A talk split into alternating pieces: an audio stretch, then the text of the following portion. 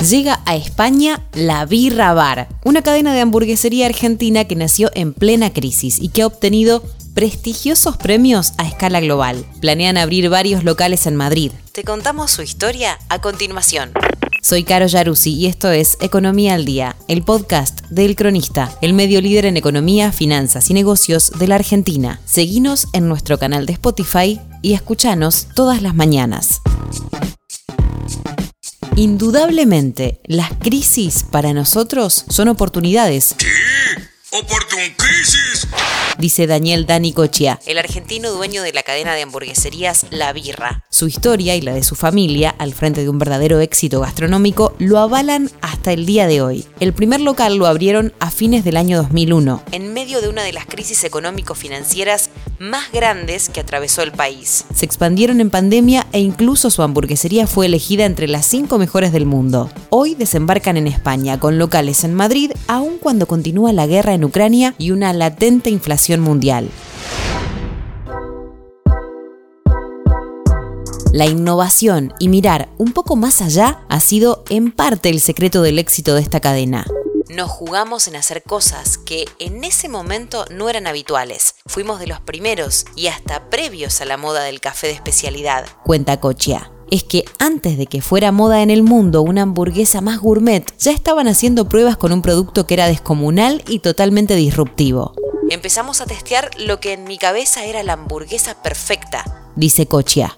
En ese entonces no existían en Buenos Aires ni prácticamente en el mundo sitios similares en cuanto a la producción entera. La birra realizaba el producto completo. El pan, su propio blend, las salsas y los toppings. El resultado de ese trabajo y búsqueda no solo gustó, sino que fascinó, lo que se tradujo en largas colas frente al local, pequeño, que solo abría al mediodía. Quedarse quietos, y pensar en pequeño para nada tiene que ver con la identidad de esta familia, que se ha formado en la esfera más íntima de la gastronomía con todo lo que implica. Yo pienso que nací en una cocina. Mis primeros recuerdos no son juguetes, sino entre utensilios, olores de cocina, texturas de harinas. Pondera Cochia al analizar su camino hasta aquí.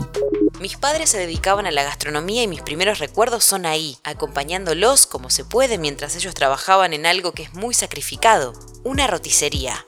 Para Dani, allí se desarrolla cierta sensibilidad que hace que uno piense de otra manera, empieza a disparar ideas, sabores a través de vivencias que después se transforman en creaciones culinarias. En 2016, Dani viajó junto a su esposa e hijo, que es como su socio en todo esto, a Estados Unidos, la meca de las hamburguesas, para ver dónde estaban parados con respecto a lo que pasaba afuera. El road trip duró un mes. Probaron todo lo que existía y sintieron que tenían un producto superador y distinto. Con la idea de intentar junto a un socio e inversor local, comenzaron la aventura de instalar el primer local de la birra bar en Miami y fue un éxito se transformó rápidamente en un spot de gente que buscaba este producto. Los clientes lo abrazaron empezó a hacer mucho ruido, apunta Cochia. Ese ruido los llevó, seis meses después, a participar en el Burger Bash, la popular feria gastronómica norteamericana en la que compiten 38 hamburgueserías de todo el país, como la neoyorquina Jake Jack. Allí, en febrero de 2022, la Birra Bar se alzó con el máximo premio, el People Choice Award, que votan quienes asisten al evento para nosotros era algo aspiracional, ni imaginábamos que algún día nos fuesen a invitar siquiera. Se emociona el fundador. Ahora el siguiente paso es aterrizar en España, que atraviesa un contexto complicado. Respecto a un año atrás, cuenta Cochia, algunos productos han duplicado su valor y por ende la rentabilidad baja. Hay que confiar, considera Cochia, que mantiene su firme idea de abrir en Madrid unos 5 locales en 6 meses. Esto fue Economía al Día, el podcast de El Cronista. Seguinos en nuestro canal de Spotify y escuchanos todas las mañanas. Y si te gustó el podcast, puedes recomendarlo. Texto, Janina Nigro. Guión, Tobias Holman. Coordinación periodística, Sebastián de Toma. Producción, SBP Consultora. Hasta la próxima.